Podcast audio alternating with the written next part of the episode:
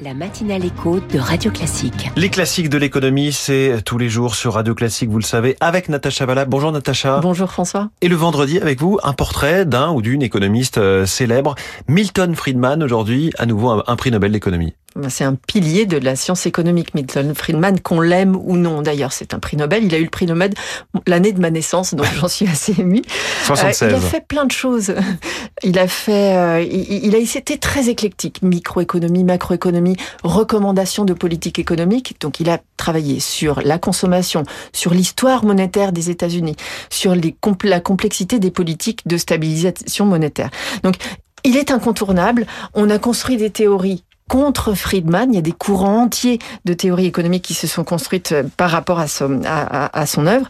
Alors, il a une vision quand même assez, j'allais dire spéciale, très arrêtée de l'économie. D'abord, pour lui, les politiques de relance keynésienne, c'est des politiques qui sont très très très connues, c'est-à-dire on fait de la dépense publique, je simplifie, pour stimuler la demande et cette stimulation permet d'adoucir les cycles économiques et puis de créer de la croissance. Et ben lui, il pense que c'est une très mauvaise idée. Pourquoi Parce que ça a un impact certes pour quelques mois, quelques trimestres, mais très vite, on est rattrapé par la patrouille et finalement, les agents ne sont pas si bêtes.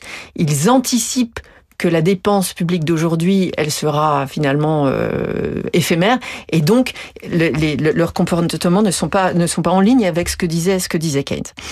Il a sur le marché du travail une idée assez forte du, de la notion du taux de chômage naturel pour lui.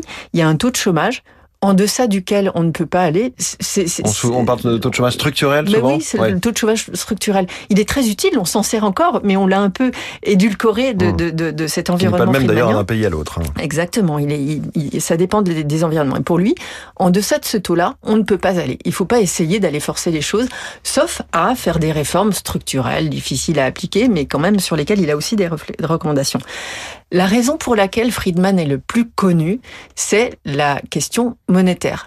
Vous avez sans doute entendu la phrase l'inflation est toujours et partout un phénomène monétaire. Eh bien, c'est lui. Alors lui, il considérait que l'inflation était liée au fait que les banques centrales faisaient mal leur travail et quand elles imprimaient, elles faisaient tourner la planche à billets et qu'elles imprimaient de l'argent à tout va, eh bien cette impression de monnaie ne faisait pas illusion. Les agents ne sont pas si bêtes, les ménages et les entreprises savent bien ce qui se passe et que donc cette augmentation de la masse monétaire aboutissait à moyen terme à de l'inflation. Il y a encore avait... aujourd'hui des, des, débats enflammés sur l'origine ou pas monétaire de l'inflation qu'on connaît actuellement. Hein. Absolument, c'est revenu sur, sur le devant de la scène. Pourquoi? Parce qu'on est revenu dans un environnement où finalement l'inflation est remarquée par tout le monde, elle est plus élevée depuis, depuis quelques années.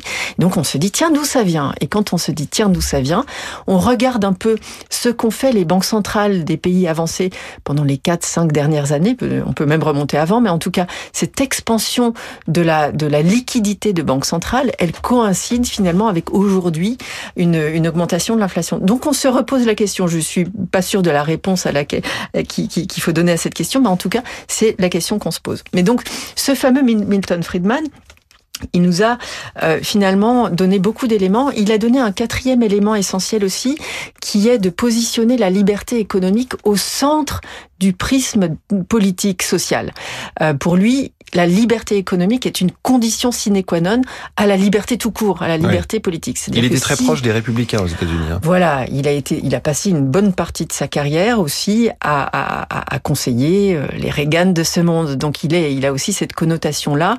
On sait que les, les politiques de, de, de, de, Madame Thatcher, quand elle a été euh, élue dans, dans les années 80, sont appuyées sur une vision très friedmanienne de l'économie. Donc libéralisation et puis euh, resserrement des politiques économiques, resserrement du, euh, du, du, du, budget et, et laisser faire. Donc c'est quelqu'un qui est incontournable. Il a une érudition euh, incroyable euh, sur la sur l'histoire monétaire des États-Unis. On ne connaîtrait pas l'histoire monétaire des États-Unis sans avoir lu euh, son ouvrage. Et puis finalement, il faut savoir l'intégrer dans l'histoire de la pensée économique et utiliser ces concepts qui ont été vraiment novateurs pour faire évoluer nos théories économiques aujourd'hui. C'est ce qu'on fait finalement. Son ouvrage L'histoire monétaire des États-Unis. Et puis il en a un autre qui est Capitalisme et liberté, qui reprend un petit peu de façon générale cette notion, cette centralité de la notion de liberté, notamment de liberté économique pour la liberté. Voilà, Milton Friedman qui a traversé le XXe siècle, 1912-2006. Merci beaucoup, Natacha Valla. Les classiques de l'économie portrait.